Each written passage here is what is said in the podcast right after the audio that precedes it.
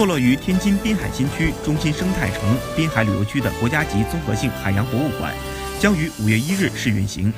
试运行期间，国家海洋博物馆将首批开放远古海洋、今日海洋发现之旅和龙的时代四个展厅，展示面积共七千余平方米。据了解，国家海洋博物馆是中国首座国家级综合性公益性的海洋博物馆，将成为重塑中国国家海洋文明价值观、国家级爱国主义教育基地。该项目的建设在中国海洋事业发展史上具有里程碑意义。将结束中国没有一座与海洋大国地位相匹配的综合性国家海洋博物馆的历史。